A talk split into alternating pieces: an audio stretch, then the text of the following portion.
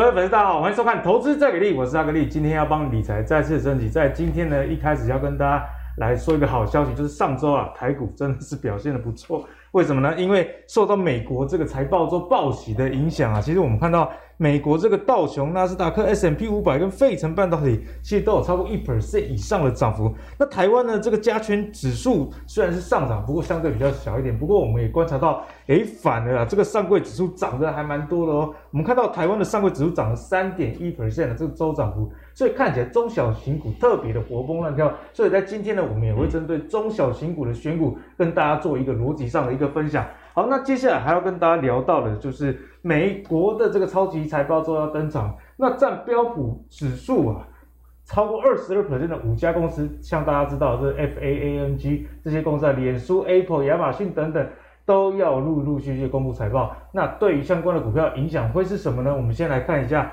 这个消息面哦，消息面就是 Snap 这家公司的市井，Apple 会修订这个隐私权。那修订这个隐私权会影响到什么？就影响到投放广告嘛。所以我们看到这个 Google 跟 Facebook，这也是靠广告投放赚钱的公司啊，大家就就开始有点疑虑啊。所以在这个上周啊，哎，股价也有不小的一个跌幅哦。那所以呢，接下来整个盘势要怎么看，就是今天跟大家讨论的一个重点。首先欢迎今天的两位来宾，第一位是我们资深财经专家阮木华，木华哥，大家好。好，第二位是我们观众朋友非常喜欢、对产业很了解的这个产业教练白勇白老师。大家好。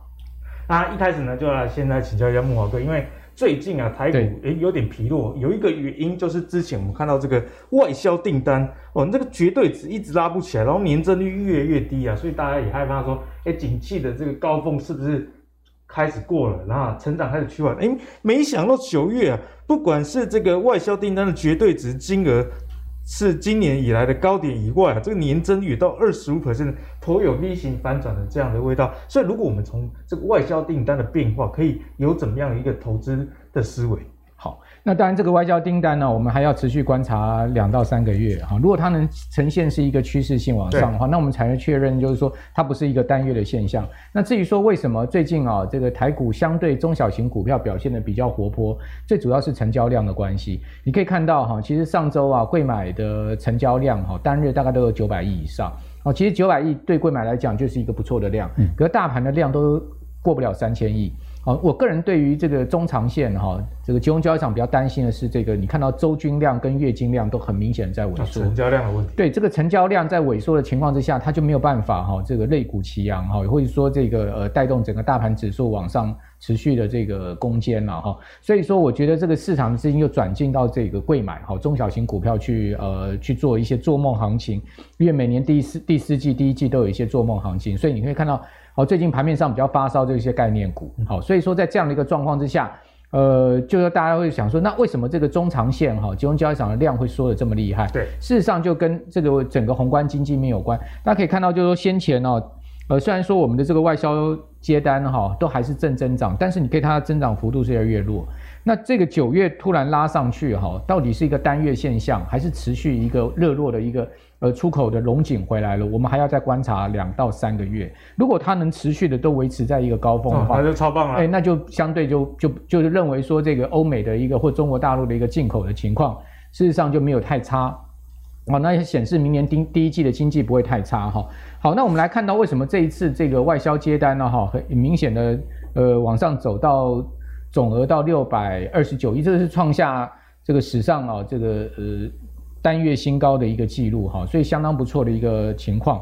那可以各位可以看到哈，就是说各主要接单项目啊都有往上升的情势哈。从细项来看，对，我们从细项来看，大家可以看到哦，比如说这个主要的接单项目哈，这个资讯通讯的产品哦，它的这个呃月增率啊哦也有呃四趴多，呃这个月增率也有四趴多。哦，那那这个年比的增一到九月的增幅啊。好，呃，也有这个二十二趴，二十二趴，二将近二十三趴。好，这个其实说你从这个之前就是资通讯是比较弱的项目，但你可以看到这这个月资通讯它也开始出现一个好像诶有点回温的状况。这等一下我会有更细的表格给各位看哈。对，但是我们可以看到这些主要接单项目里面，我们特别用一个红框框框起来的，就是在机械的部分比较不一样哦。各位可以看到机械的部分它是还是出现月减。好，就是说这个呃九月的外销接接单还是比八月哈它出现了一个负成长。好，然后你看哦，它的一到九月其实它的呃增幅啊哦是三十五点七趴。哦，其实基本上来讲，一到九月的增幅很明显的是大于九月的这个情况。好，所以说也就是说，它现在目前有渐渐在转弱的状况。所以你会发现，哎，最近工具机的相关股票其实表现的并不是那么好。你看到亚德克啊、上银啊，哈，一些工具机的这个股票，它其实表现的是蛮弱的。这是因为外销订单这个成长力道其实是衰退的。对，那另外呢，我们可以看到在呃比较好的部分哈，从动向指标来看是化学品。化学品。对，这个所以塑化。相关的，我觉得他们还是会有题材在第四季上面哦。虽然说最近中国大陆在打压这个动力煤价哈，所以说你会发现，哎，这个动力煤的这个期货价格连续三天跌停板哦，所以呃造成了一些煤化工股的这个转弱，比如说像华夏啦哈，呃台剧、雅剧啦哈，另外呃包括台塑四宝都有转弱的情况。但是有但是问题是就是说这些这些这个塑化业哈，从台塑集团到台剧集团呢，你会发现。他们其实今年是史上最好的一年，EPS 都超好的，EPS 非常好，而且他们的营收也创历史记录。所以，嗯、呃，我倒是觉得，呃，煤化工的这个呃利空啊，应该是一个短期的。嗯、当这些股票修正下来的话，其实还是有一个不错的这个大家可以逢低注意的，是一个买点哦。对，我觉得第四季本来就传统进入到这个所谓塑化业的旺季哈，第四季、第一季都是传统塑化业的旺季。我觉得在这样的一个周期下面，大家还是可以注意这类股，就是说。我个人倒觉得，就是船产里面像钢铁、塑化哈，我现在会把塑化放在钢铁前面。塑化放在钢铁前面。对，我认为塑化的基本面哈，跟它的这个股价的呃可预期性哈，以及它的期望值会是比钢铁来的好。大家可以看到，在动向指标上面，你也发现，哎，其实动向指标啊，不管说是从这个以以以加速来算，或者以这个接单金额来算。这个动向指标是比领先指标还还领先，它是看领先指标的更前瞻的。这个厂商对于未来领先，呃，这个呃这个这个呃外销接单哈、哦，比外销接单还更前前一前瞻的。超领先的一个指标。对，也就是说，这个厂商从不管加速来讲，从接单金额来讲，他们预期未来的情况是如何？哦，这预期未来外销接单情况是如何？我们都知道外销接单它已经领先进出口贸易数字了。对，没错。那这个这个动向指标又领先了。呃，这个外外销订单的实际接单金额，大家可以看到，所有项目里面呢、哦，它其实厂商对于未来最乐观的，哦，这个比率的呢是这个化学品，哦，它达到五十二点七，哦，这个预认为未来接单会增加的加速有二十三点四，哦，那个持平的是五十八点五，那减少了才不到两趴，普遍是看好的。对，然后你看到接单金额增加的比率更高哦，达到六十三点二，好，所以说，呃，增加的这个。呃，比率是百百分之三四，持平是五十七趴，减少是不到八趴。好，所以说从这个动向指标你也发现，哎，其实其实二线塑化股我们还是可以注意，就是传产股里面，我现在如果排序的话，哈，我会排这个二线塑化，二线塑化第一，呃，然后再是台塑四宝，然后呢再是呃我们讲说这个航运跟钢铁，好，大概我我的排序会是这样，钢铁是最后，对，航运跟因为钢铁其实。我不知道大家有没有发现，其实钢铁它有一点这个线形在走空的味道。哦，我自己观察蛮多都是这样。对，中长线线形在走空的味道。这等一下我们有这个图表给各位看哈。那我们刚才讲说这个其实资通讯有回温，因为我们可以看到其实九月营收啊，呃，笔电厂其实都缴出不错的成绩单。另外这个呃板卡厂也缴出不错的成绩单，像技嘉、微星啊都创历史新高。那另外你会看到人保这个也创历史新高哦。这个其实。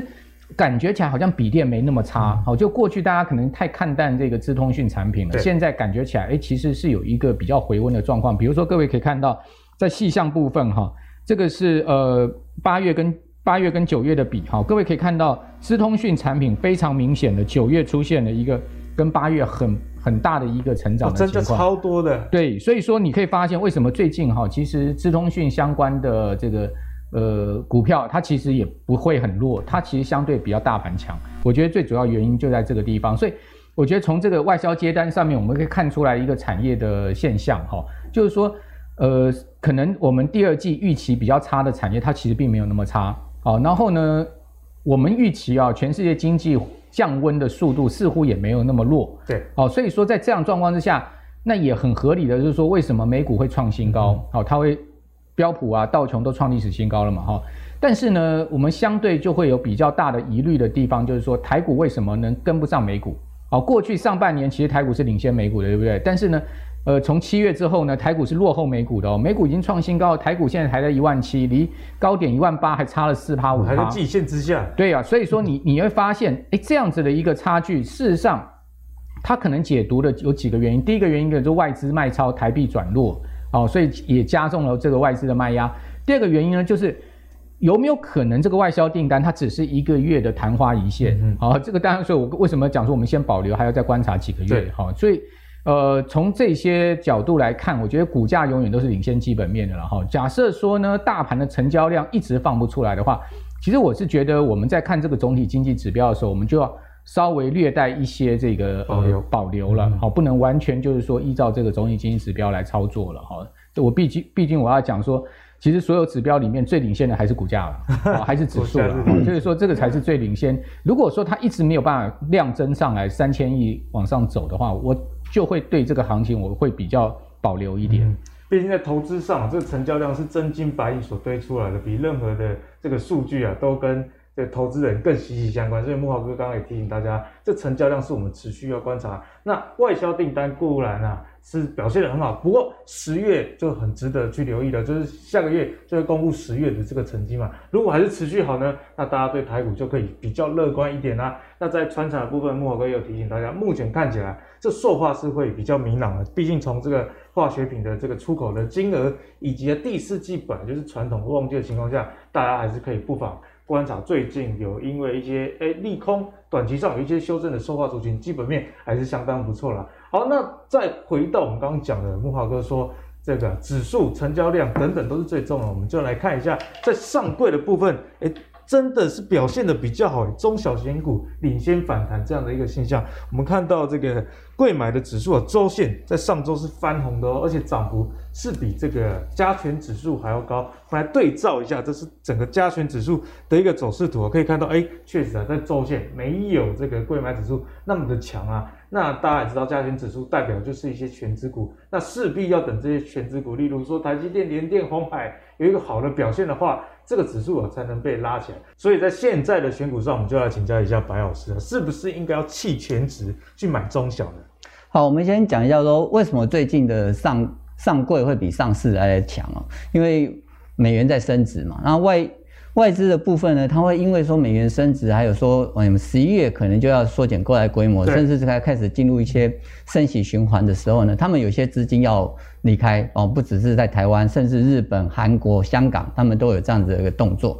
但对于台湾来讲的话呢，外资的卖超，他们其实大部分之前他们的持股相对来讲比较多的都是在加权的一个权值股上面。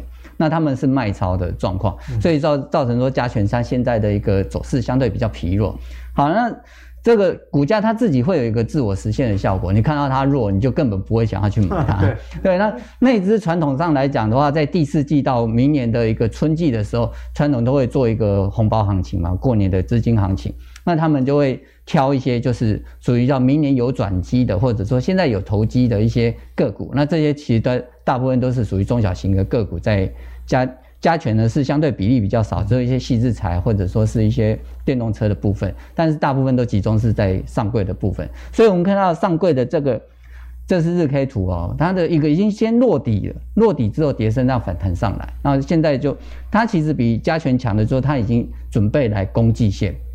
那上个礼拜的时候，加权是碰到季线就拉回下来，要去回撤到短期的时候十日线甚至五日线。对。那早上的时候也都是先拉回下来，那现在才有机会再往上来走，还是一个有资金的地方，资金就像水一样，股价就像船一样，有水有水才船才会长得高，水涨船高。所以呢，在加权的部分呢是表现比较弱的，所以会是在一个贵买指数的部分会比较强，而且贵买呢，其实大部分的个股还是在电子上面。所以我们的挑股的重点就可能摆在电子的上柜的一个部分，而且小型的电子股，没错，而且明年就还有转机的，那就会比较有一些是有一些机会可以留意。那接下来就请白老师来分享一下我们这个柜买的电子股到底现在怎么看呢？好，我们看到这个。柜买的电子股，它已经先上了季线了。那以这样的逻辑，就哦，它上了季线，表示它转强，而且比加权指数还要强，比加权指数强，而且比其他的上柜的类股的都强的时候呢，那我们看到就是说，以上柜电子来讲的话，一个就是在 IC 设计类股上面。那如果你这个 IC 设计类股是今年又有赚钱的，然后呢，明年又有转机，又再更往上涨的，那就会更有大的空间。所以第一个我们看到是在金红。那金红它其实我们看这个日 K 线图，它多头排列，而且红棒上礼拜是涨停板往上来走。那今天。如果有拉回下来，在这个均线附近做承接的时候，依它在自节九月公布公告的一个营收状况，再加上十月的预估的话，今年它整年还是往创新高往上走。他看那个线型跟跟加权指数，还有跟呃贵买的一个日 K 图是完全不一样的，对，完全不一样。它是一个多头排列，而且准备要挑战这个这根大黑棒下来的一个。量的部分其实已经过了啦，所以说价格部分后面还是会跟上去。主要是不是金宏它的业绩也很好？晶宏业绩很好，就是它的一个控制 IC 的部分呢，它是直接在往上来做调价。好，那第二个部分再是雅信哦，那雅信它这个这个横盘的这个底达了，整理好久，整理很久了哦，而且它是高档回落下来的时候，它其实它没有破。半年线，嗯，那就是在这边横盘筑底，那一样还是跟业绩有关系啊，业绩有支撑，然后再来的话，最近开始转强，资金上来的时候，它开始往往上来攻击，带量突破的一个味道，是一个突破一个盘整区间来挑战前高，重点是 它还有一个题材就是元宇宙的题材，元宇宙最近大家都要元宇宙，对，但这个我我是觉得它扯得蛮蛮边的，但是，呃，说有沾到边嘛，那这个。这个部分如果不看它的话，依它的基本面，它是有机会来过前高的嘛？对。那如果再加上这个想象空间的话，宏达电没有题材，呃，有题材没有业绩的都已经涨了五五成上来了，那这个可能可以稍微再留意一下。那另外的部分就是明年还是走电动车了。那电动车其实我们后面还会再解解释到，就是说啊，电控、电电驱以及在电池这三个电的部分哦，那在电控的部分就是在导线架，那长科这个。个个股的一个图形来看的话，是有机会再往上来走，这个我们可以再去做留意。好，那刚刚白老师跟大家讲到要挑选中小型的这个电子股啦，好，那其中的电动车是大家可以留意的。所以接下来我们要跟大家来分享一下电动车现在这个趋势到底走到哪里？毕竟大家都知道说，哎，电动车是趋势，不过要你讲出数字，你可能。不是很清楚，阿格力就帮大家整理哦。其实欧盟的纯电动车一到九月的注册量，我们帮大家抓出来，诶，是年增将近一倍这样的一个状态啦。那除了这个纯电动车以外，我们可以看到像是 PHEV 这种，就是插电式混合动力，也可以吃电，也可以吃油的。诶，其实不管是怎样的这个电动车的车型呢，不管是纯电还是混合的，我们可以看到。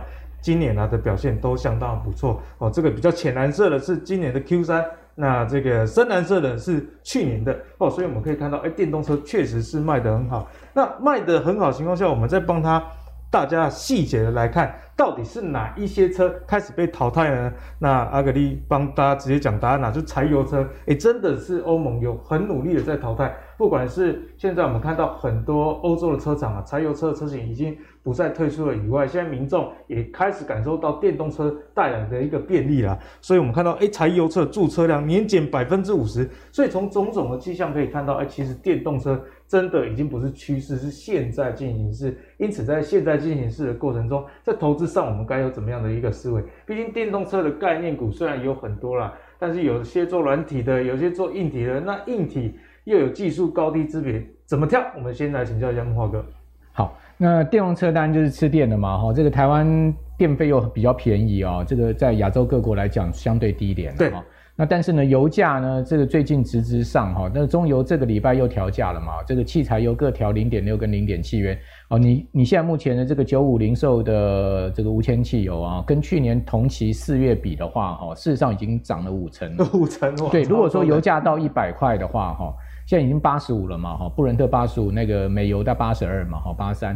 如果说油价真的上，今年冬天上到一百块的话，那这九五无铅汽油有可能会要上到三十五，好，这个是中油估计出来，当然他们可能会做一些吸收了。但是现在电动车主应该很高兴，就是说，哎，你看我买电动车，我可以省掉这个油，对，越省越多，呃、省省掉这个燃料的钱。哦，事实上，电动车除了环保以外，最主要就是省掉这个油钱哈。那真的省还蛮多的。你看，你十年开下，你油油钱要多少？差很多。哦，所以说电动车，我觉得它是一个时代趋势，是必然的。而且呢，明年呢，恐怕呃各产业真正会有比较大的成长，也还是电动车这个领域哈。因为到二零二五年的话，全球的电动车会有到一千五百万辆，好，所以说呢，这个电动车的话会持续的这个量增，而且是一个很明显的一个复合年增的状况。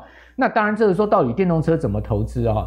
其实最简单，你也可以投资 ETF，你也可以买这个电动车相关的股票哈。但是我是觉得电动车的投资，我们可能要着眼比较中长期一点。中长期。对，那。很多人讲说，我不想买 ETF，我想买股票，那你就从这些 ETF 里面去找股票。好，虽然这些 ETF 他们都是法人机构去挑出来的这个一篮子的股票，那一定有他们挑这些股票的道理。先先初赛过了。对，所以说我们可以就这个法人的专业的角度去思考哈。那有两档 ETF，大家都知道，就是说最近很夯的，一档是国泰的这个智能车，另外一个是富邦的未来车，对不对？这两档 ETF 最近都涨很凶哦。哦，比如说各位看到国泰的这个智能车，哇，这个从十月初啊一路是这样用拉的，这个跟大盘完全逆势，有没有？像喷的。对啊，这样这样这样涨的哈，这而且是下面量也是都有明显在放出来。哦，那事实上它你可以看到它其实已经是创高的一个情况。好，那我就把这个国泰的智能车到底它持股哪一些啊？把它列历历历史出来哈，大家可以看到，它前面所有的持股东西不是台湾的公司就掉了。好，第一大持股辉达，NVIDIA。大家失望了一下，本来想说可以找台股来投资。对，第一大持股 NVIDIA 哈，第二大持股呢特斯拉，好，第三大持股呢是英飞凌，第四大持股是恩智浦。然后第五大持股是蔚来车，嗯、好，这个蔚蔚来汽车，大家都中中国大陆有三大造车势力嘛，小鹏、理想跟蔚来。那这三大造车势力，他挑的这个呃头头号的是蔚来。我我个人也觉得，三大造车势力里面，真的也是蔚来蔚来汽车哈，感觉起来是最有竞争力。嗯、好，那为什么他买这个呃 NVIDIA 呢？对，很多观众朋友都不懂，因为不是打电动了吗？好，因为电动车。一定需要这个呃快速高速运作的晶片。那 NVIDIA 的晶片呢？它最主要的专长就是快速高速运作运作。哦，你想想看，未来的电动车或者说自驾车，那个晶片速度能慢吗？速度速度慢的话就很想崩啊！是哦，所以说呢，NVIDIA 哦，那特斯拉就不用讲。那那大家都知道，英飞凌、恩智浦他们都是在做这个车用半导体哈、哦，做了很多的。一个是欧洲大厂，一个是这个。呃，两家欧洲大厂哈，所以说你会发现，哇，这些这个五大持股呢都没有台股，好，但是我跟各位讲，他还是有买一档台股，叫做台达电。哦，台达电。哎，大家都发现，哎，最近这个红海出了三款电动车嘛，Model C、Model E 跟这个 Model T 嘛，哈，一台巴士 Model T，大家发现，哎，这个红海成立了一个 MIH 大联盟哦。呃，但是呢，台达电没有加入哦。台达电居然没有加入。台达电没有加入这个大联盟，包括鹏程啊这些都没有加入哦。其实你你你你会发现，也有很多这个电动车领域的这些呃呃有一些厂商哦，像像这个广达也没有加入啊，他们其实都是在发展自己的系统，嗯、他们他们都没有加入这个 MIH。那台达电其实最近也开了这个法说会，把它的呃，因为台湾最近股价很疲弱嘛，哈，所以他们就开始好像公司派有一些动作。就说，哎，我们在电动车上布局其实是很完整的，好，就各位可以看到，台达电的这个股价真的是跌到很惨了，哈，这个被外资一路卖破底破底，从从三百三十块跌到两百三十块，我也没看过波段台达电这样大跌的，哈，那最近似乎有一点点打底的味道。那台达电外资最主要认为就是说它的它的这个成长性有在放缓，我看到最近蛮多这个法人报告，为什么他们讲说？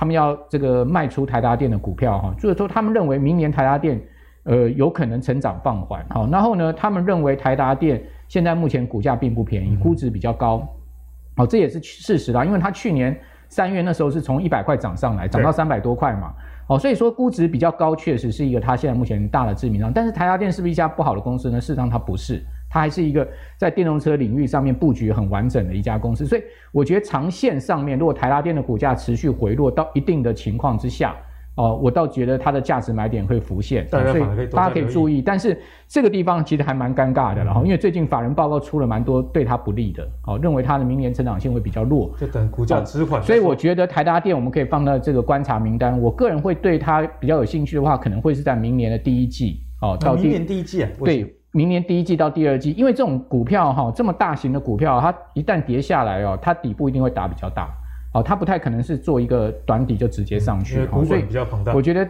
如果说这个地方已经差不多这个到差不多一个阶段的话，股价跌到一个阶段的话，它至少要打一季的底，哦，大概我们可以再观察，它如果它一季底它都没有破的话，那基本上我觉得它的股价差不多已经。已经见底了。短期的底，因为因为法人还在一直卖外，尤其是外资还是在抛。好，那这个是这个。唯一一档哈，这个是台股里面台股的哈，这个叫做台达电有进入到这个智能车，对智能车 ETF 是没有在 M H 里面，对它也没有广达也没有加入，鹏程也没有加入嘛哈，那个所以我觉得 M H 并不是说这个呃南跨南跨了所有台湾台厂在做电动车的公司了哈，像中美金集团呢就没有没有没有没有没有没有加入它嘛哈，我想他们当然有各各自他们的 know how 跟考量了哈。好，那另外各位看到就是富富邦的这个未来车，它其实最近 ETF ETF 也涨很多。那我们来看到富富邦未来车，它到底是买哪一些股票？哈，我把它十大列出来。第一档是特斯拉，诶，第二档他们捧场哦，台积电哦。好，第三档呢又是 NVIDIA 哦，你看他们共同就是买很多 NVIDIA。另外呢就是丰田啦、超维啦、通用啦，好这些哦。另外它也有买未来未来汽车。好，所以你会发现诶。法人选股的概念差不多呢，哈，虽然说他们可能 follow 的这个 benchmark 不一样，但他们的选股概念是很相近的，哈。那既然有选台积电，我们就给大家看一下台积电的走势。他发现台积电走势其实就很疲弱，有没有？其实也没有说非常差，但是它就没有办法再往六百块以上突破。就今年以来大概就是六百上下这样。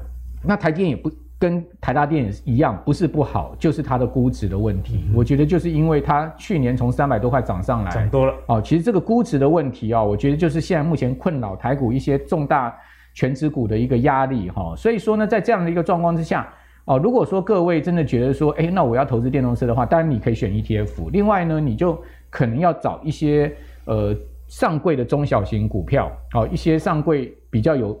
筹码比较轻的，好，然后他们可能比较有题材面的，做一下第四季、第一季的做梦行情。但是你如果要中长期真正要投资电动车，你说啊，我现在股票买了五年、十年，我就放在那边不看的话，那我倒觉得辉达可以注意。哦、反而是辉达这样。对，大家可以看到辉达股价最近慢慢在往上走哦，而且它是在创新高的一个过程。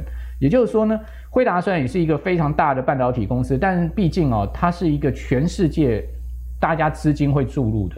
哦，这个公司，而且好像什么题材都有，对不对？对，它元宇宙也有，然后呢，GPU 也是做全世界最强，甚至它连连 CPU 超级的 CPU 都开发出来了。然后呢，再加上它这个又是电动车的概念，哦，那另外呢，它又是这个呃所谓未来人工智慧 AI 的领导厂商，所以我觉得辉达这家公司呢，长期的发展是相当大的，而且似乎看不太到，呃，人家要看到它的这个后后尾灯是不太容易，看不到车尾灯，嘿，所以说。我倒觉得，如果你真的要投长期投资电电动车这个领域，或者说，呃，未来这种快速运算啊、高速运算领域的话，那辉达肯定是在你投资组合里面少不了的一档股票。因为在电动车里面，其实阿格力也跟大家分享，NVIDIA 跟很多的车厂都有共同开发这种自动驾驶的晶片啊。那其实，在未来的自驾晶片在电动车里面，呃，我我觉得是最看好的一块。毕竟，哎，自驾系统其实也会升级，那你后续升级，不管是晶片的更新或者是软体。的一个服务啊，都是一个比较持续性。另另外，我再补充一下，好，比如说你到台股的话，电动车的话，我就觉得大家可以注意一下鹏程。鹏程对这个车用二极体的部分，最近也是很强哦。对它，它其实你看到它的走势就跟大盘不太一样，哦，就是说股价会会说话哈。那你可以看到它，呃，营收的部分哈，其实我们看它累计累计的这个营收的年增的明还很明显。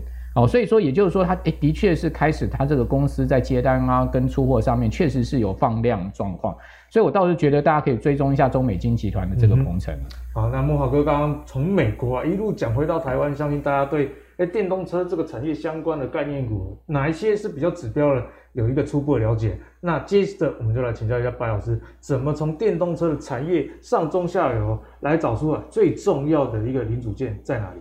好。我们看到这个电动车的一个产业链的一个上中下游的关系哦，那上游的部分其实这个部分就是三电了，上游就我们就给把它看成电动马达，就是电驱的这个区块，那再就是电池，再就是电控。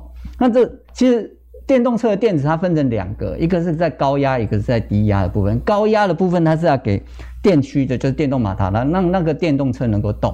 再来低压的部分，它是要提供车内。所有的电电子设备啊，包括它的一个影像传输，甚至未来的，对，甚至未来自驾的部分。好，在自驾的部分就扯到一个问题了，它影像传输进来这个部分它是要低压，好，那它去控制完之后，它要去驱动到说啊，你这个油门要踏多少，然后你刹车要踩多少，这个部分它要牵扯到电驱。所以这个电控的这个环节就是非常重要。那电控里面的关心就是就两个，一个就是导线架，另外一个就是在二极体的部分。所以二极体它就是一个 positive 跟 negative 嘛，就是过电没过电没过电没过电。对。那过去这一个产业，就不刚刚鹏程也好，或者说德维，或者是在强茂，他们以前其实毛利又不好啊，因为做到 PC，然后这个大家都能够进入嘛，那就变毛利比较差。但是到了二零一九年的时候，他们转到了做车用的时候，谁的占比高？鹏程占比高。那最近呢，德维它通过认证嘛，那它的股价也就上来。在强茂，他们这些都会跟着上来，因为车厂认证需要一些时间，因为它有一些安全控制的一些项目在。那认证过后，其实车厂的一个供应链相对来讲就会是比较稳定的，他们毛利就会相对起来。好，所以在电控的这个区块，我们看到可能就是在。整流二极体哦，刚刚我们讲的鹏程、德维或者说是强茂这一块，可是有一个关键就是在电池，啊，电池它占了整个电动车的成本都超超过三成了。那里面的正极材料就是相对是比较高的。好，那上中下游中游的部分其实就是充电桩这个区域，我们可以去留意像建和新，或者说我们之前有提过的，呃，在。充电枪的这个区块，那下游其实我们台厂的毛利相对就是比较差的，所以 这个就我们根本不要看，所以越上游走的毛利相对越好。然后从无到有的这些产业的一个区块的一些厂商，相对就可以去做留意。好，那我们就可以看到电动车，我们刚刚讲电池正极材料的部分，像康普的部分，它占比啊，它的一个这是它的一个营收占比啊，五成多是在动力电池的这个区块。那它主要的合作厂商是跟 Panasonic 嘛？那 Panasonic 它主要是特斯拉的供应商，所以它是有比较好的一个等于说供应源可以去供应到特斯拉。算是跟对人呐，对，跟对跟对老大了。好，虽然说最近特斯拉又要跟宁德时代有合作，但特斯拉的量这么大的时候，它能是它可能也会是一个 outsourcing 或者说是 second sourcing 的概念哦。所以在普康普的这一个区块哦，可以再去做留意。好，那白老师也跟大家分享到，其实康普这家公司，阿格力今天也有观察到，哎，表现非常强劲的，好像涨停是不是？对，就是今天涨停啊。可惜啊，因为我们现在是盘中录影，不过我我觉得这种趋势产业型的东西，其实不会一夕之间就发生变化，大家还是可以把这些股票。收入你的口袋名单，那等改天你当盘势很不好的时候，哎，这个时候是不是就是你的一个投资机会啦？好，那刚跟大家分享完这么多电动车的题材之后，大家知道科技其实日新月异，所以今天跟大家讲说，哎，中小型股，哎，特别是电子，你要去留意。除了电动车以外，我们还可以留意什么呢？那阿格力觉得说，高速传输相关的一些公司啊，也是走在这个时代的趋势上，因为目前这个。全球高速的运算，大家简称应该有印象叫 HPC 的这个崛起啊，其实也带动了相关高速传输的这个需求。例如说 USB 四第四代的这个呃世代已经要来临了，所以相关的公司，例如说祥硕啊、普瑞、威锋电还有创纬，今年以来的这个表现确实是相当不错了。所以在这样的情况下，这些个股以及这个产业该怎么看？我们请木华哥来帮我们解答。好。那我们刚刚讲到说，未来电动车也好啦，云端也好，它要的就像 NVIDIA 这样的公司，他们的这种所谓呃快速运算的晶片，对不对？好，智能智智智能 AI 的系统，好，但是就是说，那你你这些系统你还是要传输，好，你你的影像或者资料，哈，这个再加上现在目前疫情之后啊，大家都是这个 home work from home 哈，那种传输的资料的这个呃这个速度啊，哈，包括它的这个。呃，所以资料量啊就变得很重要。所以为什么大家都看好明年是一个高速传输的这个放开花结果的这个放量年？最主要就是说，这个影像、影像或者说这个资料的传输啊，它的量太大了哦。那再加上它需要更快的速度。对，比如说我们这样举例好了，我我们一般来讲，我们一个人他可能一天用一个一点五 GB 就够了嘛，对不对？好，各位看到。呃，USB 一点零的时候，如果说你加一点五 GB，好，如果说你到这个 USB 四的话，哦，到这个呃这样子一个一个一个传输资料量的时候，从从一点五到这个这样传输资料量的话，它是这个两万七千倍的这个量，超级跃进。对，所以它两万七千倍的量，如果你同样的传输速度，你要传多久？比如说你一个影像档，对不对？你你要你要你要传的话，你要花多少时间？所以说它。它必须要进入到一个高速传输的这个呃一一个一个一个时代的话，就是说这个速度的部分它提升了两万两，要到这个资料等同到这个资料量的情况，所以我个人是觉得这个势必是一个未来的。包括跟刚刚讲说这个电动车一样，未来的一个商机。好，那至于说到底高速传输有哪一些领域哈，给大家参考一下哈。这个是财讯它所做出来一个报呃这个呃图表哈，大家可以看到，包括像是矽智财的部分，像有智原啊、创意，这都是最近盘面上面当红的一些股票。哦，晶片的部分哦，普瑞、祥硕哦，智原、钰创啦，哦，联阳啦、联发科啦、伟诠电啦，哦，威锋啦，哦，包括创维。哦，那充电晶片的部分呢，像力奇啊，哦，乔威、伟诠电，哦，通家，通家其实它股价也表现得相当抢眼哈。哦，那荧幕的部分就华硕，哦，那连接线还有包括电源供应器、笔电，哦，然后转接器啊，还有这个储存设备的部分。那我觉得市场上大家会比较看的是前面这两两三块了，哦，因为这两三块它代表的是一个相对。呃，毛利比较高，哦，竞争力比较高的部分，也就是说，在这这个呃 USB 四的话，大家还是在看，就是说最主要是这个呃晶片的部分，半导体的部分，啊，一般来讲就是主要是要看四家公司，是，好，哪四家公司呢？就创维，好，然后呢这个呃微风电，好，还有翔硕，还有普瑞，好，就把这四家公司呢列为说是 USB 四下面的所谓的四大天王。那至于说未来这个 USB 是不是只有这四大天王在表现哈？那我们可以拭目以待了。对，好，那接下来请教一下白老师，哎，高速传输这一块你的观察？好，高速传输就 USB 四之外呢，它衍生出来就是在高速传输这个需求。好，那高速传输发生的时候呢，不管是车子或者是我们 PC，它会产生一个东西叫做静电啊，产生静电。对，那静电就是。有了静电，我们就要去把这个静电消除掉，不然它的一些弱电的电容，它会装置都坏掉，就会锈抖了。对，那就会坏掉。那 PC 锈抖了没差，但是车子锈抖了就有关系。安全问题。以前的燃油车没有这个问题，那现在电动车它越来越多的电子元件在这个在这一台车子里面，某一个环节它有静电过多了，然后造成的短路了，甚至可能造成它未来的自驾发生的困难。那或者说造成它的刹车系统或传动系统，甚至刚刚我们讲的电驱也都有一些状况的时候，那就有安全性的问题，超危险的。对，所以这个时候就有一个东西叫做保护元件。保护元件。那晶圆它是做这个东西，它其实是工研院出来的一个 team 哦，然后成立了一家公司。好，过去它其实毛利不好，因为就是只只有 PC 而已，也不是每一台 PC 它都需要保护啊，啊，它只有一些高速。的 server 它是需要用到这个东西。那随着高速运算以及高速资料传输的一个普及的时候，它的一个保护元件就变成非常的需要。好，那其他家公司有没有做？没有，它亚太唯一，亚太唯一就是亚洲太平洋地区它唯一一个有做这个东西的，但是。就是因为之前毛利差嘛，所以大家也没有去做。但是它这里面它有它的专利哦，它这个专利是其他家不能做的。就算知道说啊，这个制制造防弱电就可以了，但是他们不能做。好，所以这就有它的产生它的一个规模经济的一个商机出来，护城河就出来了。所以未来在不管是中国大陆也好，或台湾也好，我们在做智能车的时候，或做高速传输的一些 USB 插头，甚至这个电充的部分呢，快充的部分就需要用到这样的保护元件。所以我。提供出来就是说，这个经验呢，这个相对来讲，股价表现或者说未来性啊，是可以去做留意的。哦，经验这家公司阿格力之前也研究过，确实这个 EPS 成长性非常不错。不过它的缺点就是现在涨太多了，大家真的是买不太到啊。不过陈如刚刚跟大家分享了，股股价其实永远是上上下下的啦。是，所以你只要把公司研究做好，知道它的利基点在哪里。例如白老师刚刚讲。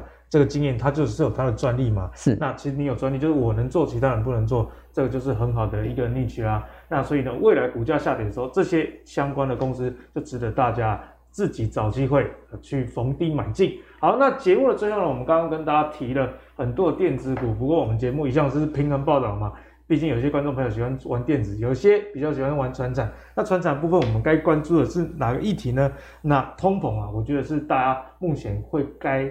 去关注一个方向哦。最近我点那个 Uber Eats 发现，哎，这个北东真的是越来越贵。以前排骨饭，我喜欢吃那高雄的正宗排骨饭，五十五块。最近开来这个新装啊，一个快一百块了。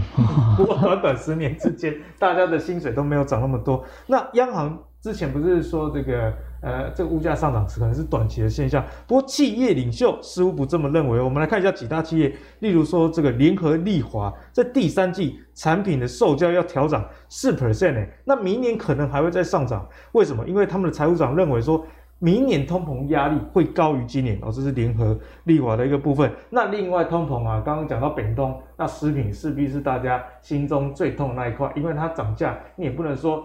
呃，美售卖价，对不对？因为是民生必须，我们就看到全球最大的食品商啊，雀巢这个大家都知道公司啊，全球的产品售价平均哦要调涨一点三 percent，这是已经调涨了，特别是在奶制品部分超过三 percent，瓶装水也超过一点六 percent。他说啊，如果原物料在持续这样攀升的情况之下，不排除哦明年将再度的涨价，所以看起来这个通膨。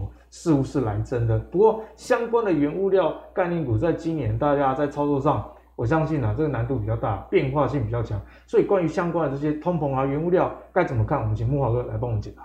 哦，我觉得这个食品啊、民生用品的涨价其实是最可怕的，哦，因为它会让民众特别有感，哈、哦，就是说大家都要用民生食品，哈、哦，哦，所以外食价格的涨，而且他们涨为什么最可怕？一旦他们涨，他们就不会再回。对，改天、嗯、哦。